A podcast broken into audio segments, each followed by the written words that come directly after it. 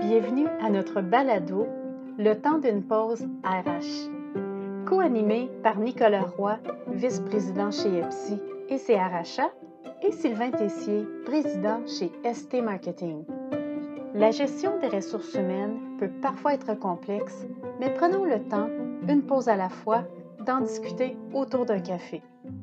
Nicolas Roy et Sylvain Tessier rencontrent à chaque semaine des spécialistes ou des entrepreneurs et discutent sur des enjeux en matière de gestion des ressources humaines.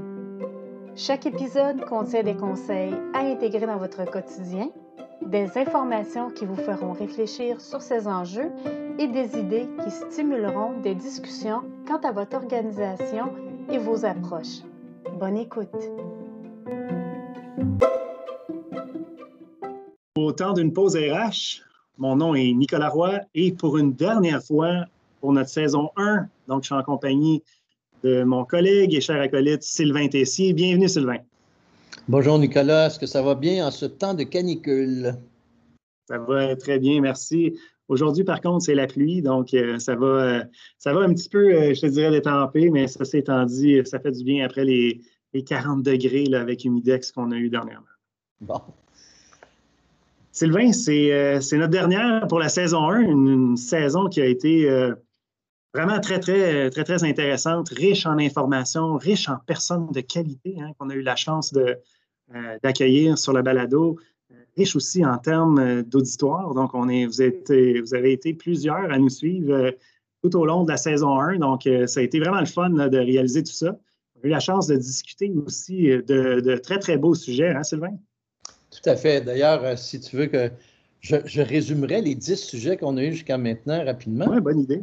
On a eu diversité et inclusion, le stress, le pitch d'ascenseur employé, le changement de carrière, les départs volontaires, l'intelligence émotionnelle, le mauvais leader, qu'est-ce que qu'est-ce qu'un leader de demain, le bonheur au travail et la santé mentale. Et je pense qu'il y en a plusieurs autres qui vont s'en venir aussi. Oui, effectivement. Euh, d'ailleurs, évidemment, on va lancer notre, notre deuxième saison euh, à l'automne. Donc, ça nous fait plaisir de, de, de, participer encore une fois euh, à ce balado-là à l'automne. Puis on a plusieurs sujets extrêmement intéressants à l'automne. On va parler beaucoup de marque employeur, d'expérience employée. On va parler de reprenariat. On va parler du leadership, mais aussi le leadership au féminin. Euh, on va le faire aussi parce qu'on va probablement, ben on va être, en, va période électorale assurément au niveau municipal au Québec, mais on risque d'être aussi en période électorale au niveau du, euh, Canada aussi euh, à l'automne. Donc, le leadership va quand même être important, puis on va le traiter avec beaucoup d'attention. Bien hâte pour ça. On va parler d'entrepreneuriat collectif, on va parler de coaching, de mentorat et on va faire un retour sur la formation. Mais comment, comment on peut faire pour intégrer la formation puis mesurer les impacts de la formation comme telle qui qu'on véhicule en organisation, mais aussi sur un plan un peu plus individuel. Donc, des beaux sujets à explorer à l'automne. Évidemment, on vous réserve quelques surprises également. Moi, si euh, j'aimerais ça te, dire, euh, Nicolas, d'emblée, euh, étant donné que le podcast, un petit peu pour faire un petit retour très synthèse sur ce qu'on a discuté, entendu jusqu'à maintenant, une des choses vraiment centrales qui m'ont vraiment accroché aussi, c'est dès le début, c'est par rapport au, au, bonheur au travail. Parce que le bonheur au travail aussi, il y a des liens avec d'autres podcasts qu'on a fait par rapport au leadership, par rapport à santé mentale, par rapport au désir de changer d'endroit, euh, le stress, etc. Alors, ce sujet-là, pour moi, il est très important parce que lorsque tu es entouré de bons leaders, que tu es à ta place, qu'on sent aussi qu'il y a une proximité dans l'équipe, que tu es valorisé, que c'est mhm. clair ton apport dans l'organisation. Il y a un élément aussi de bonheur par rapport à ça. Puis pour moi, c'est un des points les plus importants pour le rayonnement de l'entreprise, le rayonnement de l'organisation, ce sont des points tellement importants pour moi. Toi, y a-t-il quelque chose qui vraiment aussi t'a interpellé ou euh, un invité en tant que tel sur lequel vraiment soit quelque chose qu'il a, dit ou qui a, apporté, qui t'a vraiment euh, intéressé particulièrement? en fait, tous les invités ont été intéressants, puis je peux, ça serait difficile pour moi de choisir un invité ou une invitée qui m'a marqué plus qu'un autre parce que ce serait ce serait pas leur rendre euh, hommage et justice parce qu'honnêtement, ils ont tous été extrêmement intéressants. Par contre, il y a quelques éléments, effectivement, que, pour moi qui ont sorti euh, du, balado. Tu as parlé de bonheur au travail, pour moi aussi, c'est extrêmement important, mais c'est de réaliser à quel point, entre autres comme leader ou comme gestionnaire, on a un impact sur le bonheur alentour de nous. c'est s'assurer, entre autres, si on redonne, si on revient avec certains éléments qu'on a appris à l'intérieur du balado, euh, donner de l'autonomie aux gens. Dans le fond, il y a quatre critères vraiment qui sont extrêmement importants pour que quelqu'un se sente bien et surtout heureux au travail. L'autonomie étant euh, un de ceux-là. Le sentiment d'être utile aussi, euh, c'est un élément qui est extrêmement important. avoir des relations sociales, donc être impliqué socialement, puis avoir des interactions avec les autres. Et évidemment, avoir le sentiment de faire le bien alentour de nous. Pour moi, ces quatre éléments-là, euh, qui contribuent vraiment au bien-être, au bonheur au travail sont extrêmement importants. Puis ça, c'est quelque chose qui m'a marqué d'un des, des entretiens qu'on a eu avec, euh, avec une de nos invités. Puis ça, je trouve ça vraiment intéressant de le rappeler aux gens aujourd'hui. Puis j'aimerais euh, prendre la balle au bon et dire que justement récemment, je ne me souviens plus de la source, mais c'est tout récent, qu'il y avait au moins 60% des individus qui voudraient vraiment demeurer aussi en télétravail et considérant l'importance aussi d'avoir des liens, d'être en équipe et tout ça. J'aimerais ça qu'on revienne aussi éventuellement là-dessus. Comment gérer ça? Comment faire en sorte que l'organisation puisse être épanouie, efficiente, qu'elle soit en santé organisationnelle au travers ces nouvelles réalités-là? Oui, puis c'est un bon point, hein? parce que ça va être quand même un, un nouveau mode. Euh, parfois, on entend parler de mode hybride, de mode flexible, de mode autonome, mais réellement, je pense qu'une organisation a tout avantage d'être à l'écoute de sa force de travail pour développer leur environnement de travail de demain. Puis ça, quand tu parles de, ton 60% qui préfèrent demeurer en télétravail, il y a plusieurs études qui démontrent que justement, ce bout-là, dans le fond, ce que ça veut dire, c'est que les employés veulent avoir le choix. Ils veulent avoir un mot à dire sur comment ils vont être capables de travailler dans le futur. Et ça, je pense que les organisations doivent être à l'écoute de ça. Et donc, évidemment, et la, notion de tenter de, garder des liens sociaux avec, euh, avec ses collègues, mais aussi avec l'organisation sur, une plus grande échelle, prend tout son sens. Et les gestionnaires et les leaders de ces organisations-là doivent être équipés pour être, pour être un agent facilitateur de ces relations-là. C'est ce qui va permettre justement à une force de travail de garder un peu son tissu social. Parce que si ça, ça s'effrite, évidemment, c'est là qu'on voit des départs, on voit des frustrations, on voit des gens qui se sentent de plus en plus isolés. Donc, c'est quelque chose qu'il va falloir garder en tête là, pour, pour, le futur, définitivement. Puis je crois que le fait d'avoir croisé, être en interaction avec tellement de chefs d'entreprise, je pense que c'est important cette notion-là aussi de la liberté ou la latitude et le respect des employés et l'imputabilité aussi. Tu sais, parfois, c'est l'entrepreneur, c'est cet aspect-là, l'imputabilité. Oui, mais il va falloir aussi identifier clairement les objectifs en tant que tel pour un employé, c'est quoi? À quoi on s'attend de lui ou d'elle? Puis en tant que tel, qu'elle soit en présentiel ou en télétravail, si elle respecte ses engagements, c'est ça qui est important. Oui, puis on l'a vu tantôt, hein, quand on rend les gens imputables, mais qu'on leur donne ce, qu'on leur donne ce, mot-là à dire sur, euh, sur leur travail, mais c'est clair que ça a des impacts positifs parce que les gens ont le sentiment d'être investis comme tel. Donc, ça va aussi avec le terme euh, confiance, être capable de faire confiance euh, à sa force de travail comme tel. Souvent, ce qu'on voit comme tel, c'est quand on n'impose pas de choses, mais plutôt on met un cadre ou des paramètres sans l'imposer, les gens les employés vont souvent en donner plus que ce qu'ils en donneraient s'il y avait un cadre qui est imposé. Ça, je pense que les leaders, les chefs d'entreprise doivent réaliser ça parce qu'il y a beaucoup d'études qui démontrent les bienfaits de ça. Et ne pas avoir peur d'oser. Hein. Si je reprends les termes d'une de, nos invités, euh, oser. oser au niveau de la diversité et l'inclusion, mais aussi oser au niveau de cette gestion-là qui est beaucoup plus flexible euh, comme telle, qui fait davantage confiance euh, aux employés. Évidemment, il faut que les rôles responsabilités soient clairs, les attentes soient claires, bien évidemment. Mais à part de ça, ne pas avoir peur de faire peur, de, faire confiance, et non pas de faire peur, mais de faire, de faire confiance aux gens. Tout à fait. En lien avec nos balados jusqu'à maintenant, j'aurais un petit, un, petit, petit aspect ludique à te proposer, c'est-à-dire un petit jeu, un petit jeu d'association, OK? C'est bon. Quand tu, penses, quand tu penses diversité et inclusion, à quoi tu associes, qu'est-ce qui te vient en tête? Diversité et inclusion. Progression trop lente. Donc, euh, évidemment, il faut, être, il, faut, il faut mettre plus d'accent sur la diversité et l'inclusion. Faut en parler, il faut la faire vivre. Il faut aussi montrer l'exemple en étant ouvert, en étant plus tolérant.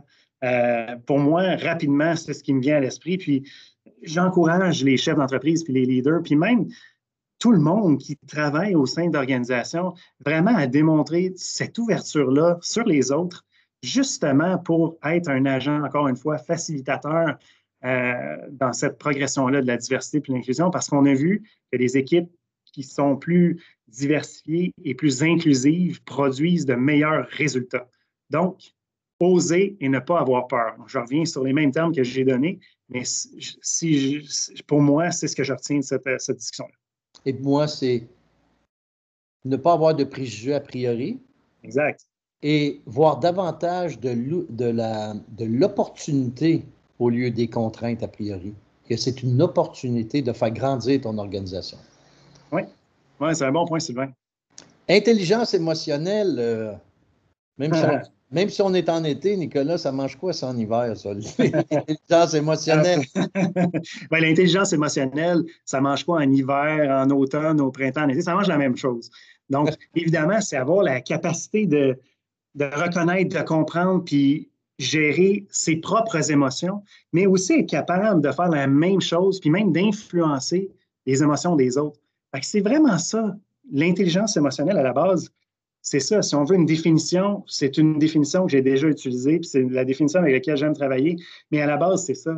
Être près de ses émotions. Puis pour moi, l'intelligence émotionnelle, si je le pousse à un autre niveau, euh, c'est quelque chose qui est extrêmement important pour les organisations, puis je m'explique on parle beaucoup de quotient intellectuel. Quotient intellectuel, super important. Je ne vais, euh, vais pas remettre ça en question aujourd'hui, mais je vais parler de quotient émotionnel.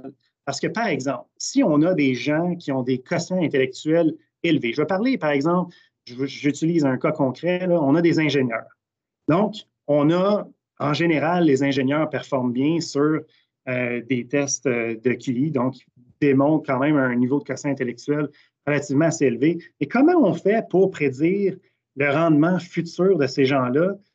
La chose à utiliser serait le quotient émotionnel parce que c'est un excellent prédicteur du rendement futur en emploi. Donc, si on utilise et on mesure ça, ça va nous donner de l'information pour prendre des bonnes décisions. Et parce que la gestion des émotions, la compréhension des émotions en milieu de travail, c'est extrêmement important et c'est souvent ça qui est laissé pour compte par les employeurs. Mais ça, ce bout-là, te permet comme organisation d'avoir une force de travail qui va mieux se comprendre, qui va mieux interagir ensemble, mais surtout qui va laisser libre place à l'émotion, mais de façon modérée. Donc, ça, c'est important. Donc, la gestion de cette émotion-là, puis pour moi, le quotient émotionnel, c'est extrêmement important. Puis, c'est ça, je, pense que c'est ce que ça mange euh, pas mal dans toutes les saisons mais euh, je dirais que c'est quelque chose qu'il faut manger dans toutes les saisons et non pas ça reste sur un beau livre de recettes puis on laisse ça euh, sur le coin de la table. deux, deux, autres thèmes que je vois quand même en lien avec certains facteurs qui peuvent être corrélés ou communs d'une dimension à l'autre, c'est changement de carrière, départ volontaire. Oui. À quoi, qu'est-ce qui relie ces deux? C'est quand même deux points importants. Tu sais, je, quitte une organisation, des fois c'est après plusieurs années, puis d'autres, c'est je quitte le métier ou l'activité que je fais depuis tellement longtemps pour changer de carrière. Qu'est-ce qui émane de ça? Qu'est-ce qui est à la source de ça en général? Euh, ça peut être les intérêts, ça peut être la motivation, ça peut être l'insatisfaction aussi au travail, ça peut être un changement euh, qui se passe, qui s'opère comme tel. Ça peut être la prise de conscience euh, de, notre propre, de notre propre situation, puis surtout notre désir peut-être de faire d'autres choses. Beaucoup, de, beaucoup d'éléments. Puis moi, euh, on avait eu, on a eu une belle discussion avec, euh, avec Benoît Gouin, justement, sur, sur le changement de carrière. Je réitère le fait que pour moi, c'est un changement de carrière, c'est un processus. Hein. Ce n'est pas quelque chose qu'on peut prendre comme décision du jour au lendemain. On change carrément de carrière ça peut arriver, mais pour moi, ça reste que ce sont des exceptions. Mais je pense que c'est un processus qui doit s'amorcer, euh, qui, doit être pensé, réfléchi. Euh, on doit poser des actions pour voir est-ce que c'est la bonne chose pour moi? Est-ce que c'est vraiment ça que je veux faire? Si oui, est-ce que j'ai le profil pour? Euh, prendre vraiment une mesure comme telle pour voir si où est-ce qu'on veut aller.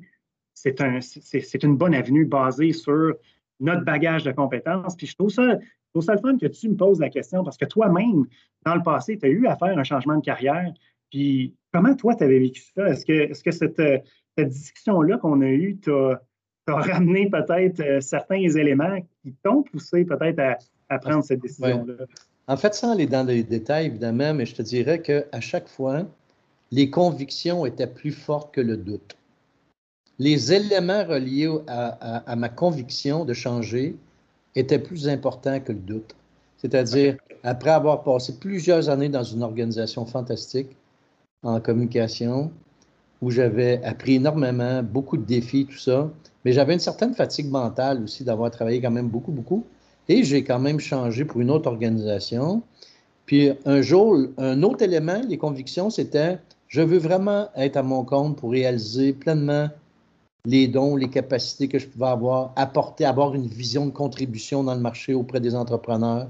Et cette conviction-là, malgré le doute à 43 ans, m'a amené à prendre cette décision-là de partir à mon compte. Alors, c'est sûr que pour moi, quelqu'un qui va changer de carrière ou d'emploi, il faut vraiment que la conviction soit là pour qu'il puisse, pour qu'elle puisse ou qu'il puisse être quand même à l'aise au travers euh, hmm. de la petite tempête que ça peut faire ou des soubresauts que ça peut apporter. Là. Oui. Non, c'est intéressant, mais c'est ça. Mais c'est un processus quand même que tu as eu la chance d'étaler sur, sur quelques temps pour, vraiment prendre la décision finale de dire c'est fait, je change. Euh, il y a quand même un processus comme tel qui s'est opéré. Puis je sais aussi que pour te. Maintenant, pour euh, compléter un peu par rapport à nos sujets, tu sais, santé mentale et stress, euh, moi, j'aimerais bien aussi qu'on revienne avec certains invités là-dessus parce que il y a beaucoup d'indicateurs dans la société que la santé mentale, c'est le taux de, parfois de dépression, de burn-out, mm. les consommations d'anxiolytiques et des choses comme ça. J'aimerais ça qu'on revienne là-dessus parce qu'il y a des stress qui sont bons, mais la santé mentale est affectée chez de plus en plus de personnes. J'aimerais qu'on revienne sur les organisations qui ont mis en place les meilleurs moyens pour prendre soin dans un sens ou avoir des milieux de travail qui facilite l'épanouissement, le bien-être. J'aimerais ça qu'on revienne là-dessus. Oui, non, tu as tout à fait raison. Puis on se souvient aussi euh, sur, notre, sur notre balado, quand on a abordé le stress, le stress qu'il faut éviter à tout prix, c'est le stress chronique. Donc, quand c'est un stress qui est régulier, puis qui ce, ce genre de stress-là, c'est celui-là qu'il faut tenter de régler. Euh, parce que effectivement, il y a du bon stress il y a du stress qui va amener un individu à performer à un haut niveau, mais ce stress-là, le corps ne peut pas le prendre sur, sur, euh, sur une, base qui est, carrément la même tout le temps. Donc, le corps doit avoir le temps aussi de, s'auto-régénérer. Euh, le cerveau doit avoir le temps aussi de prendre, de prendre une pause, de prendre une pause puis de charger ses batteries. C'est la même chose. on parle de santé mentale, puis tout ça, d'encourager les organisations aussi à en parler, sensibiliser les employés à ça, mais aussi leur permettre de prendre justement ce temps-là pour eux-mêmes, pour être capable de recharger les batteries, de mettre des, politiques, des pratiques en place euh, pour encourager ça, juste, juste pour qu'on soit capable, comme, comme individu, de parfois mettre, euh, en anglais, on dit la switch off, mais c'est un peu ça, qu'on soit capable justement de ne pas penser travail, travail, travail, travail. Il faut avoir un meilleur ballon, je dirais, euh, vie personnelle, vie professionnelle. Et ça, ça part par les organisations. Donc, encourager ce genre de comportement-là.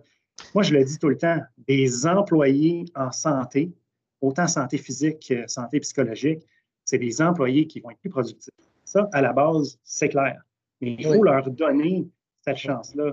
Ce qu'on voit maintenant, c'est que le, l'employeur joue un peu euh, le rôle de bon père ou de bonne mère de famille en étant facilitant là-dedans. Donc, donner des bonnes conditions justement pour que les gens puissent bien performer en santé. Puis ça, je, souhaite le rappeler aux gens parce que c'est super important de le faire.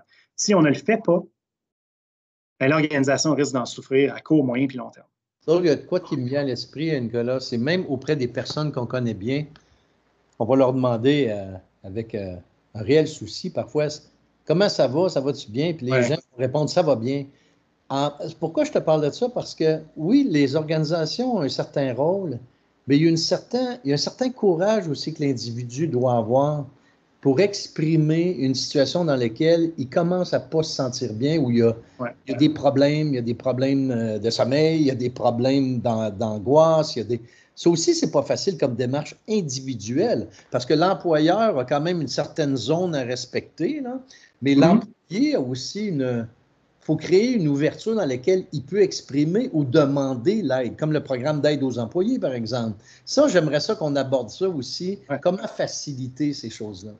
Oui, puis tu l'as dit, dans une, dans une culture organisationnelle où est-ce que la santé mentale n'est pas bien vue ou n'est pas valorisée, c'est sûr que quelqu'un doit manifester encore plus de courage pour aller de l'avant avec ça. Quand c'est facilité, souvent, ce qui va arriver, c'est que le courage va être moins important. Donc, quelqu'un qui, est aux prises avec certains enjeux, ça va y prendre moins pour être capable de l'extérioriser. Et donc là, ça va faciliter euh, je, dirais, je ne vais pas dire, ça, va faciliter un peu la résolution de, la situation, ou à tout de moins, la facilitation d'aller de, l'avant pour cet individu-là. Puis ça, c'est ça le bout que les organisations doivent travailler.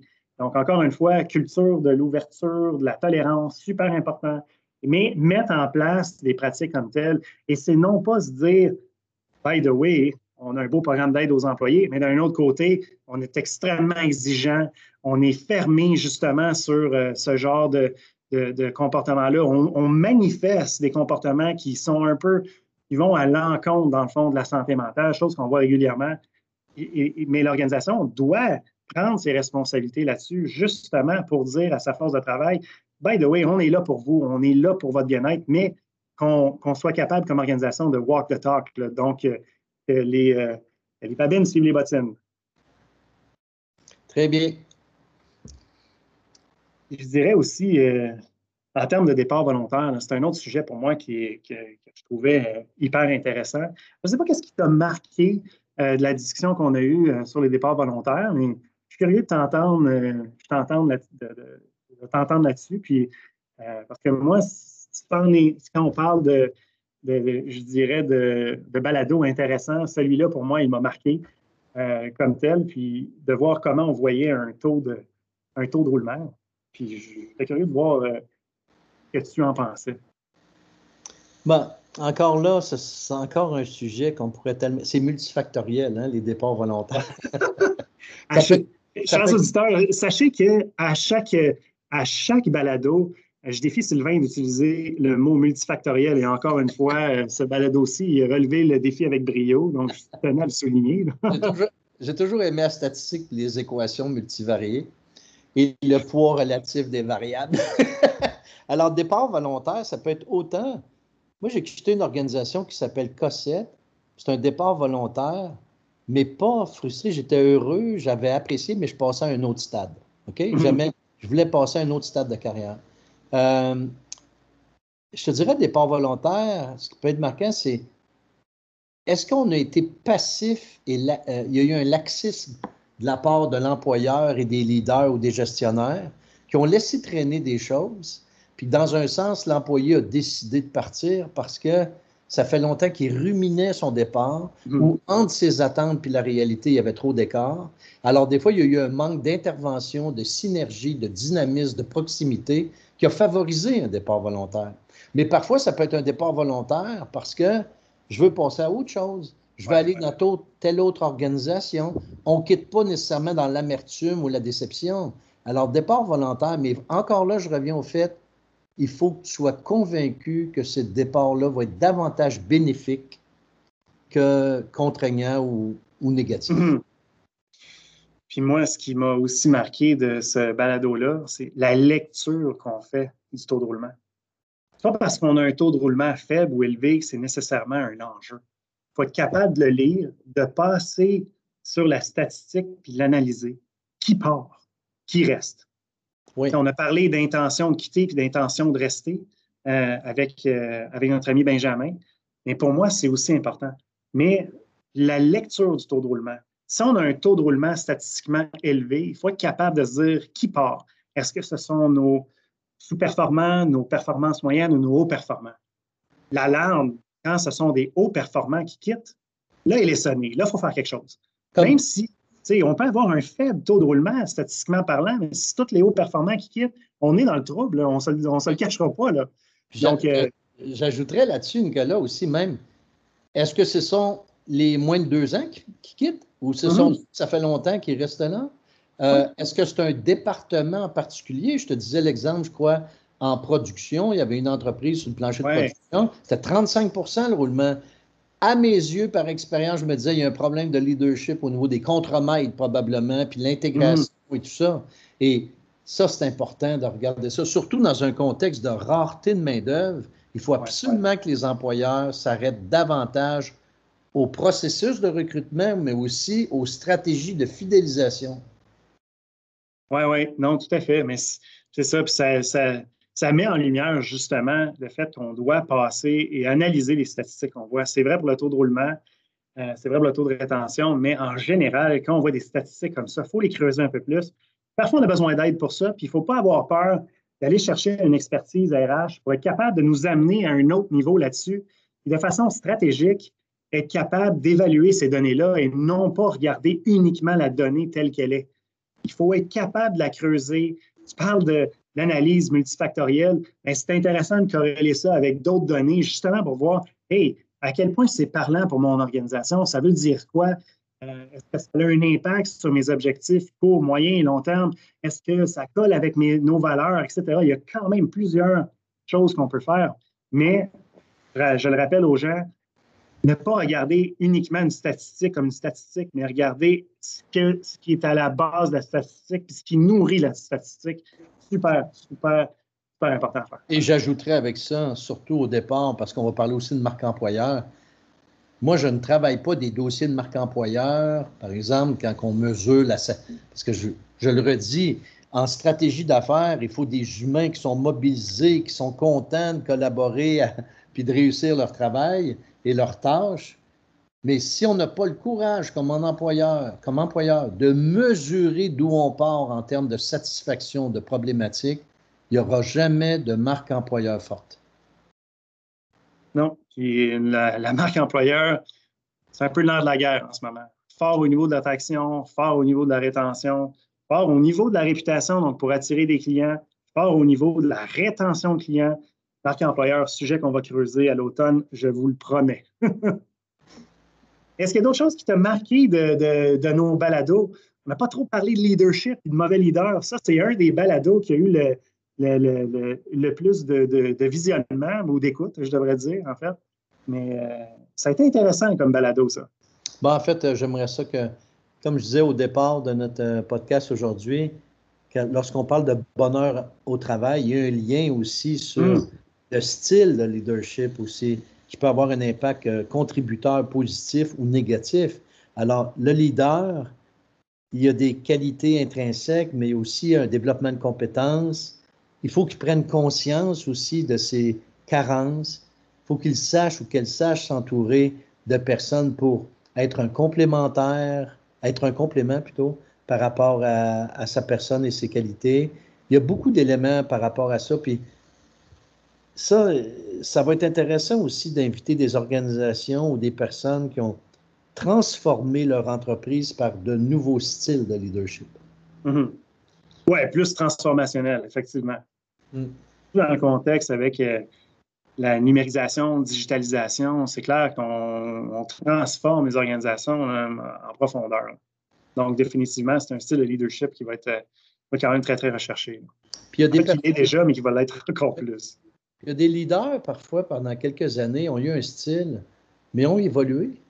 Ils ont changé. Ils ont pris conscience. Et dans le sport, on le voit, ça. Dans le sport, tu as des gens, des coachs qui reviennent après quelques années, qui ont changé leur style, qui sont davantage collés à certains styles relationnels ou de leadership adaptés par rapport à des, plus jeunes, par rapport à des nouvelles euh, réalités du sport réalités euh, euh, des sportifs en tant que tels. Oui, puis on le voit à ceux qui s'adaptent un peu moins bien là-dessus ce qui se passe, c'est que souvent, euh, leur, méthode, leur approche moins adaptée, ils se font montrer la porte bien gentiment. Oui. Et on les remercie pour le temps qu'ils ont donné, mais oui, effectivement, c'est un bon point.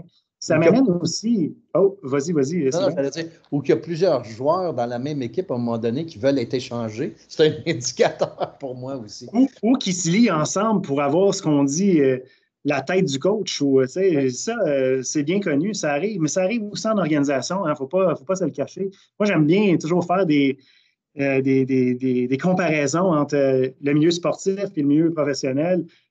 bon, évidemment, ça, euh, on le voit régulièrement, souvent un reflet euh, des, individus euh, comme tels. Pour avoir été dans plusieurs équipes sportives, je le voyais, là, les gens, les comportements qu'il y avait, par exemple, sur, le terrain, c'était la même chose qu'il y avait en emploi. Puis honnêtement, c'est quand même assez frappant comme exemple.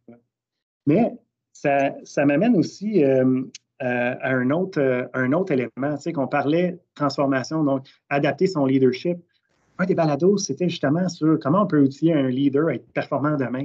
Comment on peut faire pour amener un leader euh, à, être, euh, plus efficace? Évidemment, on a parlé de, formation et tout ça, mais il y avait aussi d'autres exemples qui avaient été donnés. N'a pas peur de consulter des spécialistes comme coach, comme mentor, euh, qui peuvent amener un leader à réfléchir différemment, à penser à d'autres choses, à se surpasser, se dépasser, se développer comme, comme leader, mais aussi l'utilisation du journal de bord.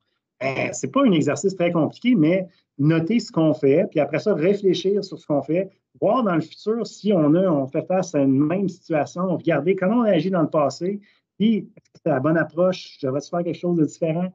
Tout ça amène justement le développement du leadership.